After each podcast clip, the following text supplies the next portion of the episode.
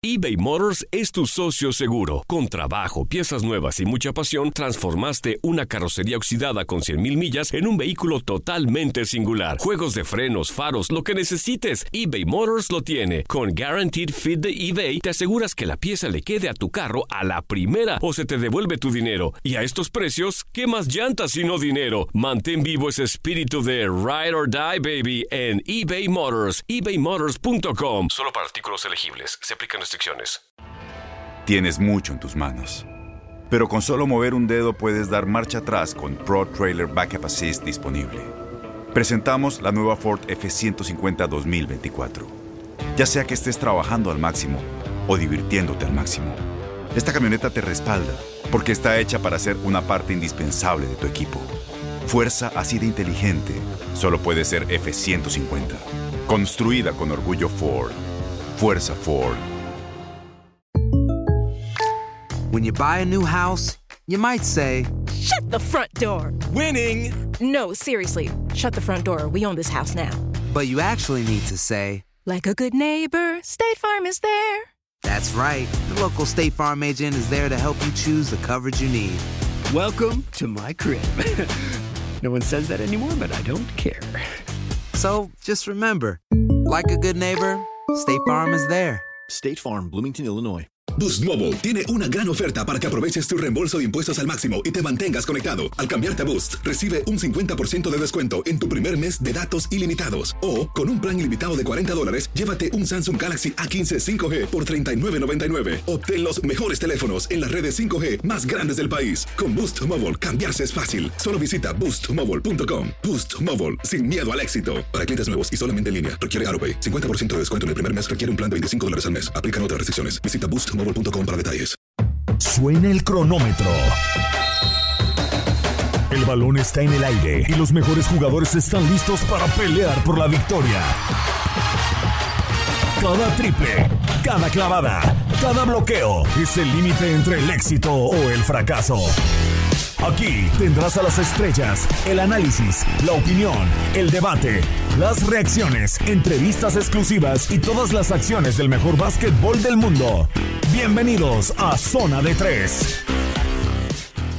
Hola, ¿qué tal? ¿Cómo están? Sean bienvenidos al episodio número 33 del podcast de Zona de 3, el podcast de TUDN Radio especializado en el básquetbol de la NBA. Los saluda con muchísimo gusto, como cada semana, Manuel Tate Gómez Luna para platicar de lo último del básquetbol de la NBA. Seguimos a expensas de conocer cuándo va a comenzar la campaña 2020-2021 del eh, mejor básquetbol del mundo. Ya los reportes indicarían que el 22 de diciembre ya la Asociación de Jugadores como la misma liga están teniendo juntas para determinar la decisión, pero todo parece indicar que será diciembre. eh, la fecha, el mes, cuando se va a regresar a la actividad, teniendo en cuenta que el draft ya lo tenemos muy cerca, el día 18 y el inicio de los en- campamentos de entrenamiento el primero de diciembre. También se dio a conocer que Daryl Murray, 5 años, 50 millones de dólares, 10 millones por temporada, los vale, lo estaremos platicando y yo lo estaré platicando también en este episodio 33 con quienes me estarán acompañando, mis compañeros de TUDN, Enrique Burak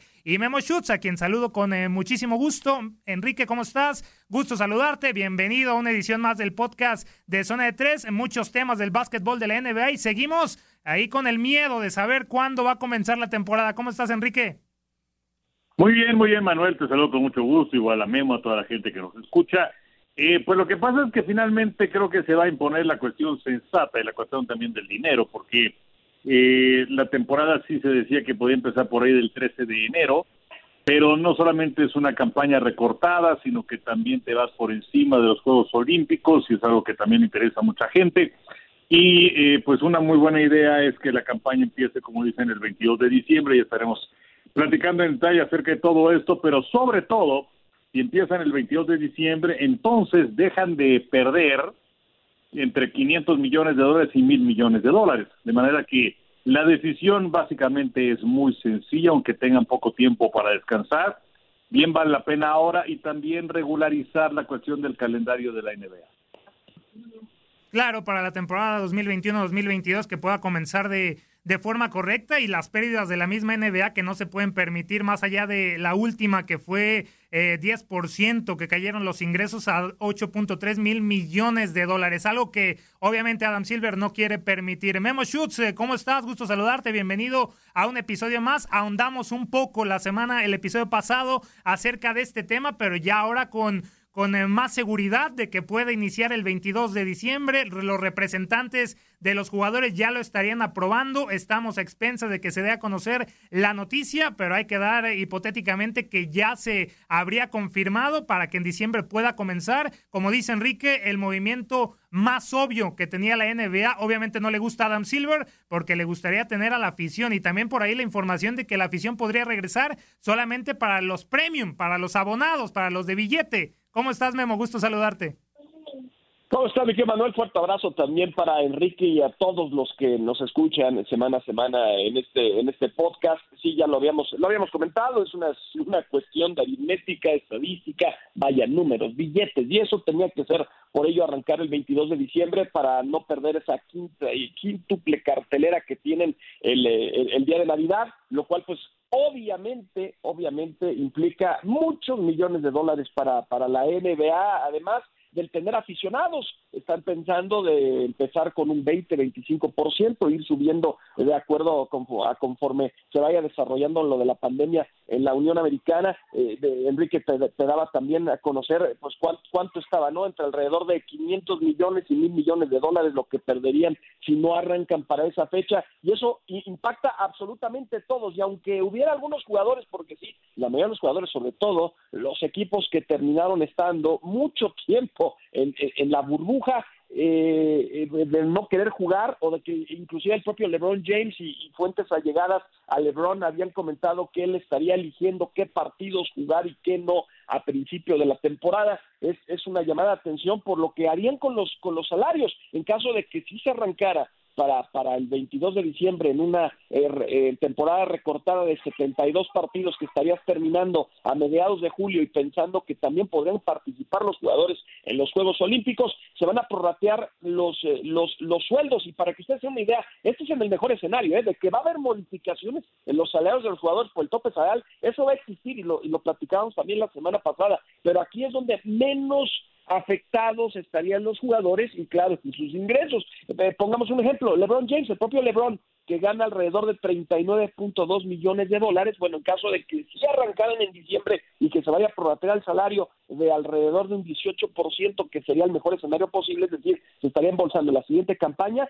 32.2 millones de dólares y los 7 millones restantes, es decir, se estarían entonces pasando a, a un futuro, pero ese es el mejor escenario tanto para LeBron como para el resto de los jugadores de la NBA, la asociación de jugadores ya se los puso, se los puso sobre la mesa, no creo que haya ningún problema, todos van a votar a favor porque pues eh, no estamos ahora en ninguna condición, tanto en la NBA como en los Estados Unidos y en el mundo de, decirle que no al dinero, ¿no? Y a los ingresos, y más ahora que se pueden perder chambas, así que queda claro que así se va a hacer, va a arrancar en diciembre, va a haber algunos ajustes, pero no tantos como si hubieran arrancado en enero, el 18 de enero, como se había dicho en primera instancia en el famoso día de Martin Luther King. Y que obviamente uno de los puntos importantes, Enrique, es el depósito de garantía salarial de 18% que estaría buscando para los próximos dos años. Eh, los jugadores, lo dice Memo en pocas palabras, palabras, el dinero es lo que la NBA ya no quiere, ya no quiere perder y ni nadie más por esta cuestión de, del COVID-19. Ahora esta situación, Enrique, de diciembre, se había, habíamos escuchado a Adam Silver en poner en fecha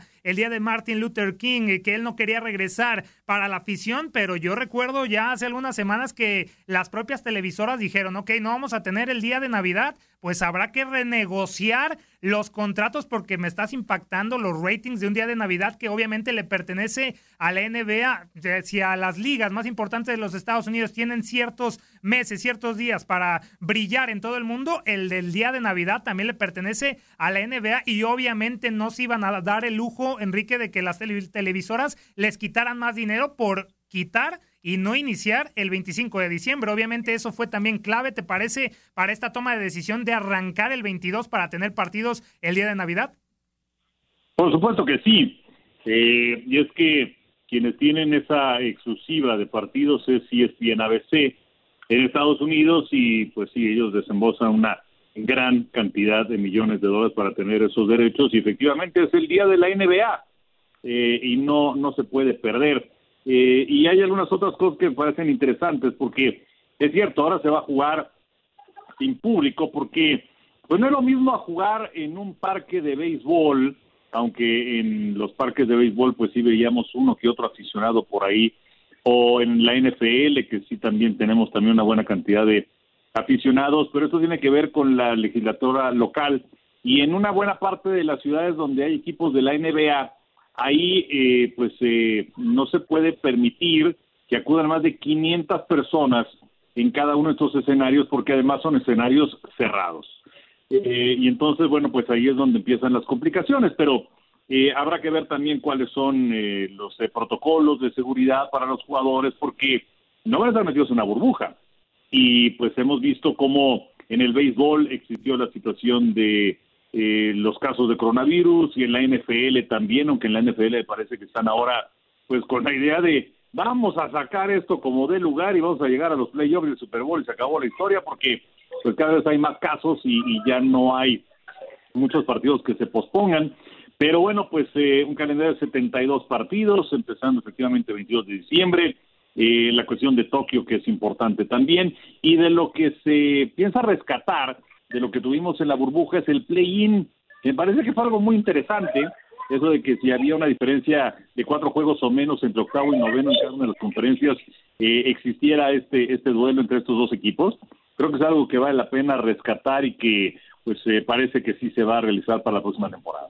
Un intento, Memo. Esto eh, ya yéndonos poquito al tema de la reducción de partidos de 82 a, a 72, pero manteniendo el play-in, ese intento de mantener la mayor cantidad de juegos posible o obviamente optarían por ese play-in para una forma de espectáculo, de entretenimiento y si te parece que esta reducción de solamente 10, partidos es lo que la NBA estaría acertando porque le estás quitando prácticamente eh, dos meses, poquito más de inicio de actividad. Hay que recordar que la temporada de, del básquetbol de la NBA arranca en inicios de octubre, por ahí 17, 15, 16 y ya en diciembre ya tendríamos eh, más de dos meses de, de competencia. 10 partidos es la mejor eh, reducción que pueda hacer la NBA o podríamos llegar a imaginar que podría haber más partidos reducidos? Porque me parece que solamente 10 encuentros, a mí, Memo, no sé qué pienses, creo que son pocos a comparación de lo que hicieron las grandes ligas.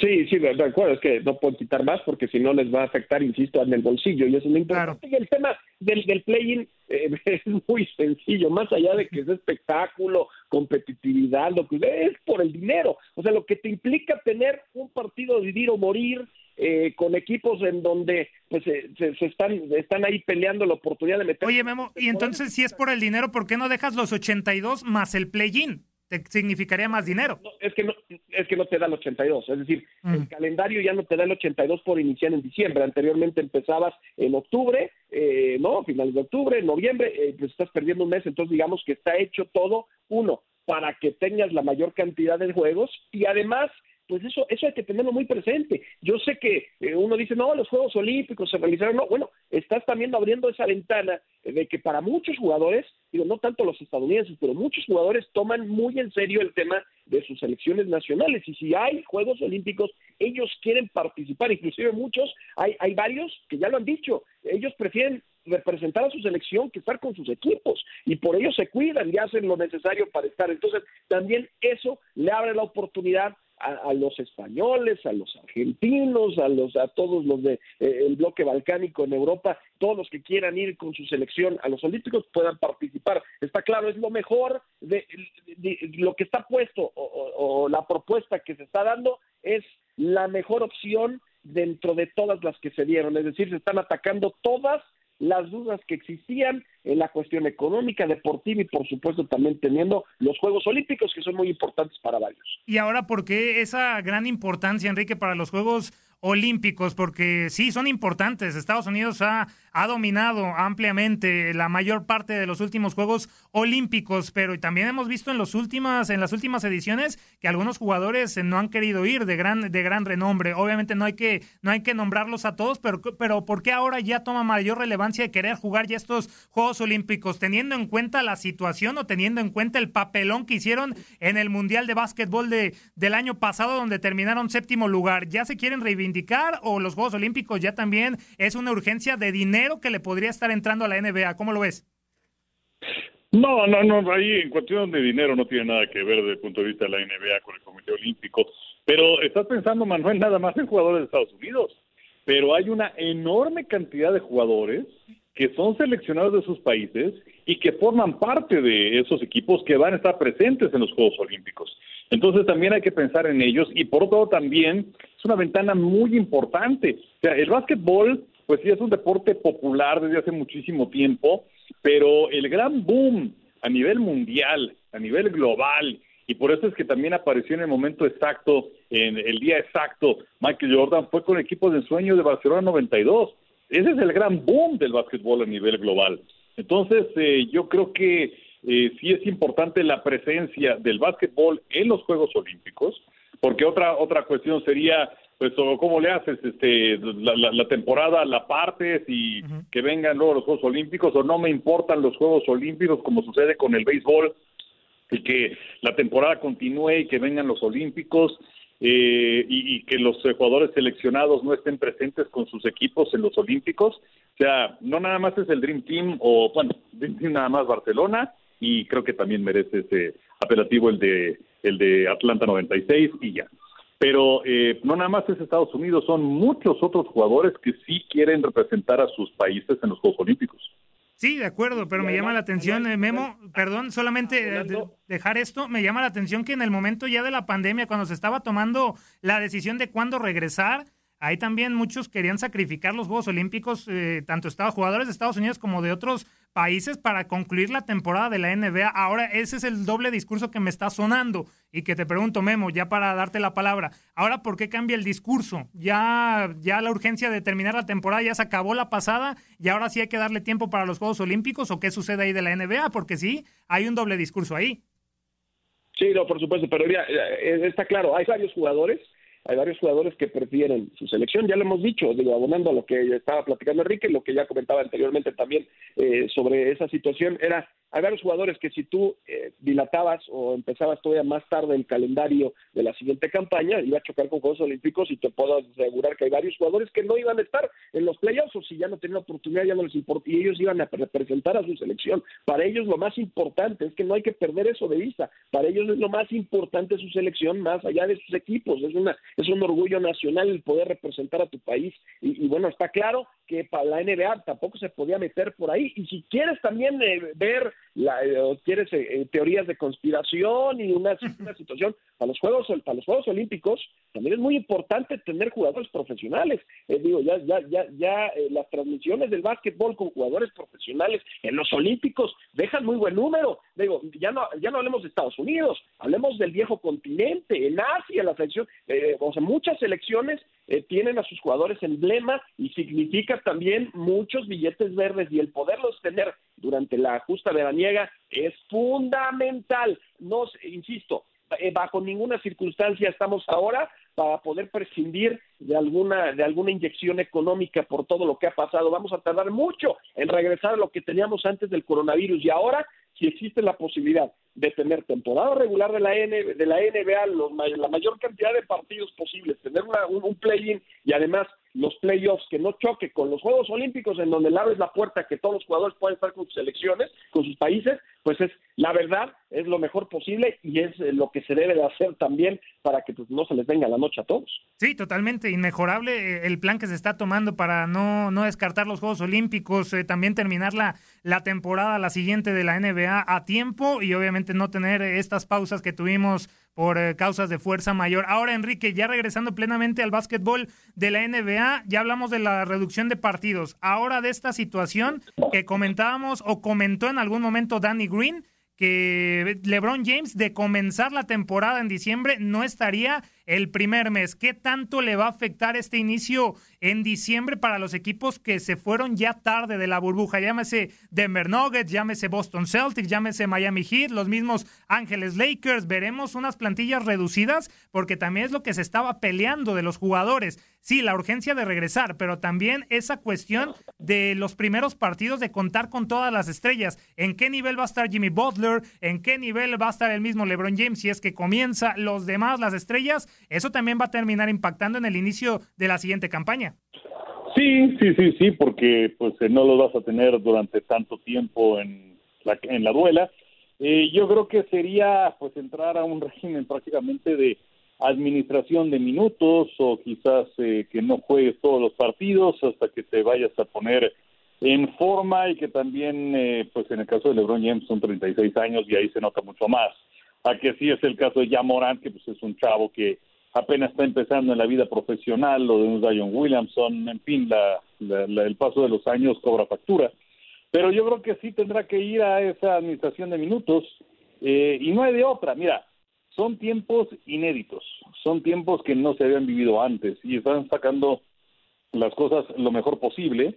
Y en ese sentido creo que la NBA lo hizo muy bien en la burbuja, pero también van a tener que meterse a esa nueva forma de vivir, de enfrentar el coronavirus y en lo que aparece la vacuna, pues entonces si es que no quieren eh, dejar de ganar dinero y que las ruedas sigan caminando, pues se tienen que meter en este redil y pues se van a tener que improvisar.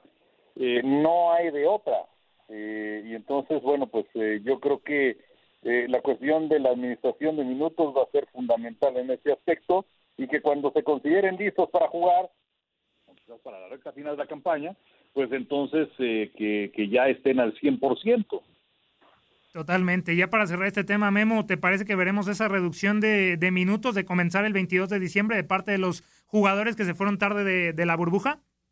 Pero además no es nada nuevo, es algo que el load management ya se ha hecho muy popular dentro del básquetbol de la NBA, sobre todo con lo que vimos con Kawhi Leonard y además con los Lakers lo vimos, eh, eh, cuando se reinicia la burbuja, pues sus jugadores eh, también no no no estaban eh, digamos durante todo el partido no lo necesitaron ellos deben asegurar el primer lugar saben lo que necesitan para ganar los partidos eso sobre todo en los jugadores experimentados como el caso de LeBron y los equipos que son contendientes al título ellos saben precisamente lo que tienen que hacer para ganar y en qué momento pues tienen que reaparecer entonces de que va a haber obviamente algún ajuste en los minutos eso me queda claro porque además son temporadas atípicas, pero también en lo que estoy convencido es que el comisionado le va a decir a LeBron James, va a hablar con las, obviamente con las cabecillas de la asociación de jugadores y con las superestrellas de la NBA para decirles, ¿saben qué? Sí, ok, está bien, ustedes los minutos que, que en los que no, que, o los partidos en los que no quieran estar, va, pero hay algunos encuentros, sobre todo los partidos de Navidad y otros más, donde son muy buenos juegos y donde están en televisión nacional, bueno, esos son fundamentales.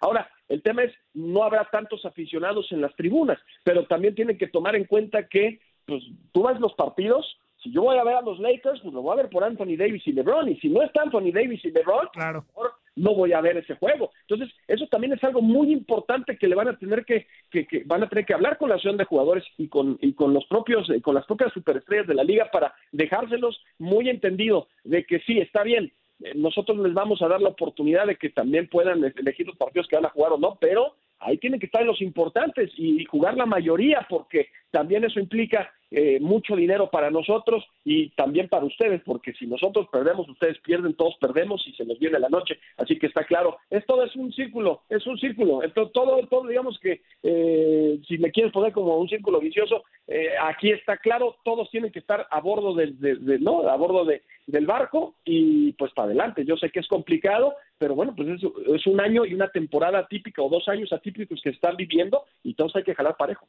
Sí, totalmente, porque si me pones en Navidad un Lakers Clippers sin Kawhi, sin Paul George, sin LeBron, sin Anthony Davis, obviamente te quita el saborcito especial que tiene el día, el día de Navidad. Pero bueno, ahí está entonces el tema del regreso de la próxima campaña de la NBA, el 22 de diciembre, a falta de confirmar, pero ya los representantes de los jugadores ya están negociando para que esto se termine concretando. Y para continuar y ya cerrar este episodio número 33, compañeros. Enrique, ahondábamos la semana pasada con Memo la llegada de Daryl Murray como, eh, como nuevo miembro de los Philadelphia 76ers, ahí con Elton Brand, también con Doc Rivers. Y bueno, ya esta semana se dio a conocer los detalles de su contrato. Son cinco años, 50 millones, es decir, 10 millones por campaña. Los vale Daryl Murray a pesar de que dejó buenos números, muy buenos números con los Houston Rockets, pero ningún anillo. ¿Vale Daryl Murray 10 millones por cada temporada?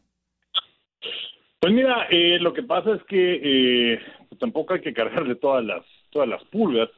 Eh, sí es cierto que entre el 2007 y el 2020 el equipo de Houston fue el segundo en victorias de la NBA, San Antonio terminando en la primera posición, y desde que hizo el movimiento para llevarse a James Harden, que fue en 2012, que lo trajo Oklahoma City, es el tercero en victorias, solamente detrás de San Antonio y de Golden State.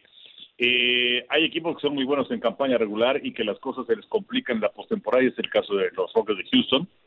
Eh, pero bueno, yo creo que también tiene que ver con el compromiso que tenían con su sistema de juego y con Mac D'Antoni, que era el entrenador, y con el famoso Small Ball, que era el que ponían en juego, y para este año se llevaron a Russell Westbrook y las cosas tampoco caminaron y otra vez se volvieron a quedar cortos. Pero creo que es un eh, hombre importante en la en la oficina, siempre y cuando no haga declaraciones, ¿verdad? Porque pues, luego raspan la negociación que se tiene con China y que ese impacto negativo fue de unos 200 millones de dólares para la NBA, es de lo que se calcula de lo que dejaron de ganar en esta campaña. Pero yo creo que es un hombre que pues conoce perfectamente lo que se trata su negocio. Eh, Doug Rivers creo que es un buen entrenador, creo que tiene una buena base y creo que hará eh, buenos movimientos para apuntalar al equipo. Entonces yo creo que es, eh, es una muy buena contratación para Filadelfia. Y Brian Adams también eh, se confirmó como un nuevo asistente de Doc Rivers. Eh, Memo, andábamos poquito el tema de la semana pasada, ese, esa disputa que va a comenzar entre Elton Brand y Darrell Murray para, para ver quién toma las decisiones complicadas. Y también, no te quiero asustar, pero ya hay algunos medios que dicen que los 76ers están siguiendo la situación de James Harden. Yo solamente lo dejo ahí. Lo mismo, Memo. Daryl Murray vale 10 millones por temporada durante cinco años. No habíamos visto este tipo de contrato desde que le habían dado 60 millones de dólares a Phil Jackson con los Knicks. ¿Está abajito de Jackson Daryl Murray como hombre que puede manejar los hilos en cualquier franquicia? No, pero ¿qué hizo Jackson con los Knicks? O sea, lo único bueno que hizo fue elegir a, a Kristaps Porzingis. De ahí en fuera fue una catástrofe, una catástrofe. Y, digo, Jackson podría ser uno de o es el mejor entrenador eh, de todos los tiempos y como jugador también fue muy bueno, pero pues como gerente general fue, fue malísimo. Y, y, ser, y ser un gerente general exitoso en los deportes profesionales eh, eh, es, uno, muy complicado. Y dos, además alguien que piense diferente o que haga las cosas diferentes al resto. Y ese es Darrell Murray. Lo vimos con Billy Bean en, el, béisbol de grandes ligas, las estadísticas y lo que significó estar con, con, Oakland y con los Atléticos, que pues estuvo muy cerca. Bueno, hizo historia en temporada regular, ¿no? Pero eh, nunca pudo dar ese siguiente paso. La escuadra que más cerca estuvo de ganarle al mejor equipo de nuestra generación en los deportes profesionales eran los Golden State Warriors, fueron los Rockets, que uno podría alegar que estuvieron a una lesión, a una lesión de distancia de eliminarlos cuando, cuando cayó Chris Paul. Y bueno, es algo que pudo haber hecho, que hizo además eh, Daryl Morey. Él armó ese equipo, armó con los Rockets y, y, le sacó la fortaleza. Ahora, eh, ¿lo merece? Yo, yo, yo creo que sí. O sea, es, es, de los mejores gerentes generales en el deporte. Y ahora va a un equipo en donde él, además en la conferencia de prensa, en, donde le dan su bienvenida, él habla y es eh, eh, muy cauto, Y dice, ¿saben qué? Yo sí, claro, lo que hice con los Rockets, pero es mucho a, lo, a, lo, a la estrella que tienes y lo que rodeas. Ahora tienes un equipo totalmente distinto. Tienes a un Joel Embiid y a un Ben Simmons que juegan muy diferente a como lo hacían los Rockets de Houston y él, y él lo sabe y está consciente, pero él es muy inteligente y va a hacer lo mismo. Además, es esa misma escuela que estuvieron en los Celtics y que además pues varios han hecho muy buenas cosas con los Timberwolves de Minnesota y ahora estamos viendo también, ¿no? O Hinky cuando estuvo en Filadelfia, que es muy parecido a lo que hizo Darren Morris, yo creo que por supuesto que lo merece, es eh, para mí es un extraordinario gerente general y es además alguien que no le da no, no le preocupan los riesgos, es decir, él toma o hace lo necesario para que el equipo eh, pues pueda ganar. Eh, fue el segundo eh, gerente general bajo su, digamos que bajo su mandato que más transacciones, más cambios hizo en la NBA, solo por detrás, curiosamente, de los 76 de Filadelfia. Y, y bueno, pues trajo a varias estrellas, a James Harden cuando, pues mira, James Harden nunca se pensó que pudo llegar a Houston, lo hizo él. Dwight Howard lo convenció también, se trajo a Chris Paul, se trajo a Russell Westbrook, también varios jugadores de, digamos, de repertorio que son bastante buenos. En Filadelfia yo creo que va a pasar lo mismo, además es muy respetado en la NBA. Piensa diferente, sí, a lo mejor no les gusta, a los tradicionalistas de la, del básquetbol no les gusta eh, la manera en la que arma sus equipos, pero es una manera diferente de tratar de ganar. Ha estado muy cerca, todavía no lo consigue, pero hay varios más hay varios más que tampoco lo han hecho y que han sido muy buenos gerentes generales, ¿no? Pero bueno, pues ahora a ver si Daryl Morey con Filadelfia y ahora tiene a dos superestrellas que tienen menos de 26 años de edad. Hay, hay, que recordar ese punto. Y además él no tiene miedo de que me lo baten. Y ya lo platicamos la semana pasada. Él, cuando se hizo el, el cambio o estuvo muy cerca, bueno, cuando Dwight Howard se pone, eh, le dice, le da el sí a los Rockets para, para, para jugar, pues, ¿no? Para firmar como agente libre, él le habla, toma el teléfono, le habla a Mark Cuban, le dice, ¿sabes qué? Me interesa Dirk. ¿Qué me podrías dar Dirk cuando estaba en su apogeo por piedad? Creo que acaban de ser campeones, imagínate nada más. Pues obviamente lo mandaron por un tubo, pero él está haciendo lo mismo. Y ahora está haciendo lo mismo con su hijo pródigo, que saben, y lo va a hacer con todas las superestrellas que pueda, porque él además sabe lo importante que es tener superestrellas. Las superestrellas te ganan campeonatos, eso está claro y él lo sabe, lo ha tratado de hacer, lo hizo en Houston y ahora lo va a hacer con Filadelfia. Y movimientos como Kevin Martin, Tracy McGrady, Dwight Howard, Chris Paul Russell Westbrook, algunos de los movimientos más interesantes. Ocho temporadas consecutivas metiendo a los Rockets a playoff junto con D'Antoni, junto con los jugadores. Es un deporte en conjunto. Me batió el señor Schutz, eh, Enrique, en esa cuestión de James Harden. No hay miedo de que se va a ir de los Rockets, pero esta situación, Enrique, esta situación, Enrique, de Daryl Murray muy buenos números, igual que los de Harden, individuales, pero si no hay anillo, también ahí está la, ahí está la espinita, la espinita y ahí va a estar hasta que ya gane un anillo. Me parece a mí que es un poco excesivo lo que le van a pagar, después de que no ha dado resultados en títulos. En títulos, me parece, Enrique. No sé qué pienses,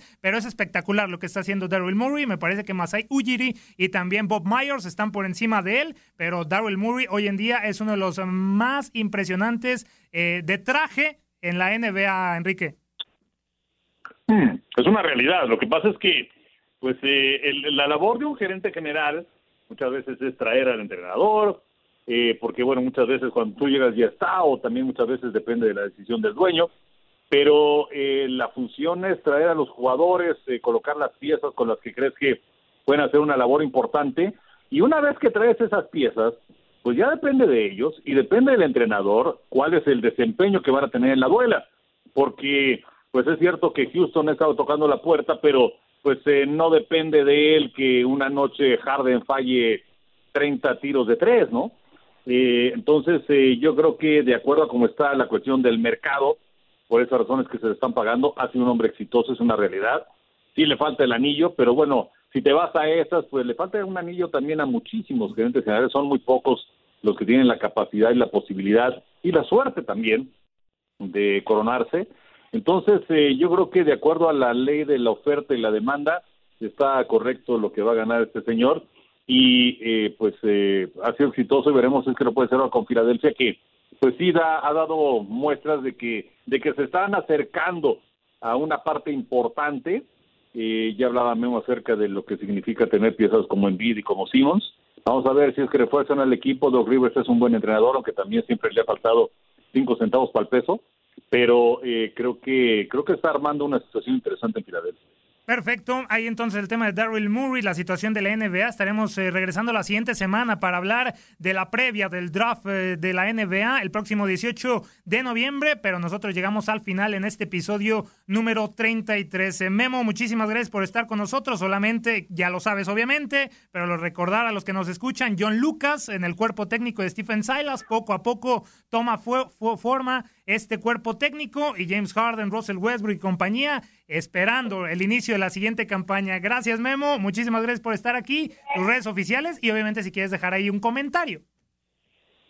Muchas gracias, mi Manuel. Sí, de hecho fue la conferencia introductoria eh, de, de Silas es un extraordinario coach, insisto. Eh, la mejor ofensiva en la historia de la NBA, comandada por Luca Doncic, fue en gran medida por Silas, y ahora está con los Rockets, y créeme, yo me, eché, me chuté toda la conferencia, eh, y, la verdad lo que él está presentando es algo que pensábamos todos los aficionados, incluyendo los de los Rockets, como tu servilleta, le hacía falta al equipo, de tener más opciones y de poder ir modificando de- eh, más allá de- de- de exponenciar los tiros de tres, como dice Enrique, que una noche falla Harden 30 y Ariza fallaba 50, pues sí, ahora puedes jugar de muchas maneras. Es ganó con Lucas y parece que Hornacek también se va a integrar al, al, al equipo, eh, a la eh, lo cual sería una muy buena noticia para los Rockets y bueno, pues ahí estaremos muy atentos de lo que pasa en los siguientes días, que vaya, que habrá movimientos y que hay varios rumores también, sobre todo los agentes libres, los que son agentes libres, porque las fechas se van a ir modificando de acuerdo a si se va a jugar en diciembre o en enero y también sabremos los jugadores que van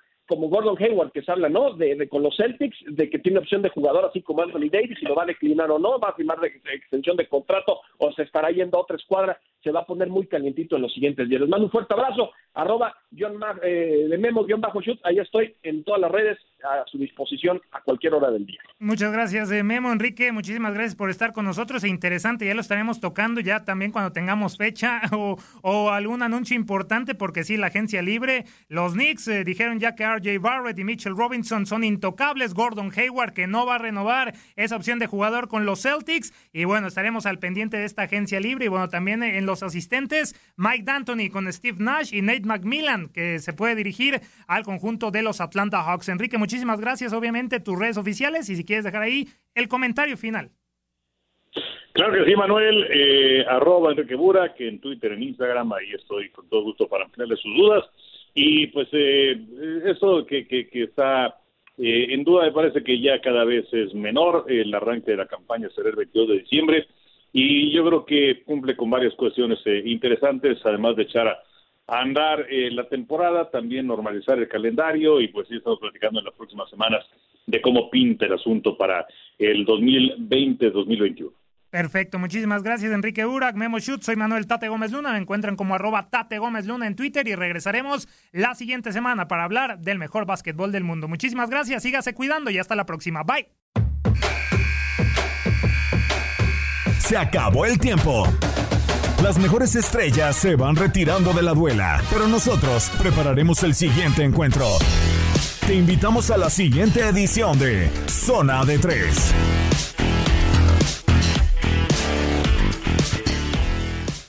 Boost Mobile tiene una gran oferta para que aproveches tu reembolso de impuestos al máximo y te mantengas conectado. Al cambiarte a Boost, recibe un 50% de descuento en tu primer mes de datos ilimitados. O, con un plan ilimitado de 40 dólares, llévate un Samsung Galaxy A15 5G por $39.99. Obtén los mejores teléfonos en las redes 5G más grandes del país. Con Boost Mobile, cambiarse es fácil. Solo visita boostmobile.com. Boost Mobile, sin miedo al éxito. Para clientes nuevos y solamente en línea, requiere AroPay. 50% de descuento en el primer mes requiere un plan de 25 dólares al mes. Aplican otras restricciones. Visita boostmobile.com para detalles.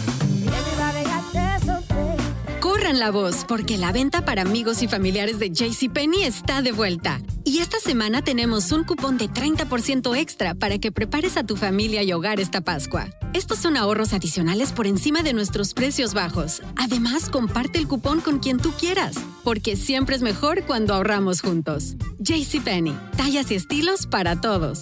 Oferta válida del 11 al 17 de marzo. Aplican exclusiones. Detalles en la tienda jcp.com. Este abril te invitamos a nuestra feria virtual Univisión Contigo rumbo a la universidad. Conéctate virtualmente con representantes de colegios y universidades en la costa este, desde Nueva York a Florida. Aprende sobre ayuda financiera, becas y otros recursos para continuar tu educación. Regístrate para asistir y para la oportunidad de ganar una tableta. Te esperamos en Univisión Contigo rumbo a la universidad del 3 al 9 de abril. Regístrate ya en univision.com diagonal universidad. eBay Motors es tu socio seguro. Con trabajo, piezas nuevas y mucha pasión, transformaste una carrocería oxidada con 100.000 millas en un vehículo totalmente singular. Juegos de frenos, faros, lo que necesites, eBay Motors lo tiene. Con Guaranteed Fit de eBay, te aseguras que la pieza le quede a tu carro a la primera o se te devuelve tu dinero. Y a estos precios, ¿qué más llantas sino dinero? Mantén vivo ese espíritu de Ride or Die, baby, en eBay Motors. ebaymotors.com. Solo para artículos elegibles. Se aplican restricciones.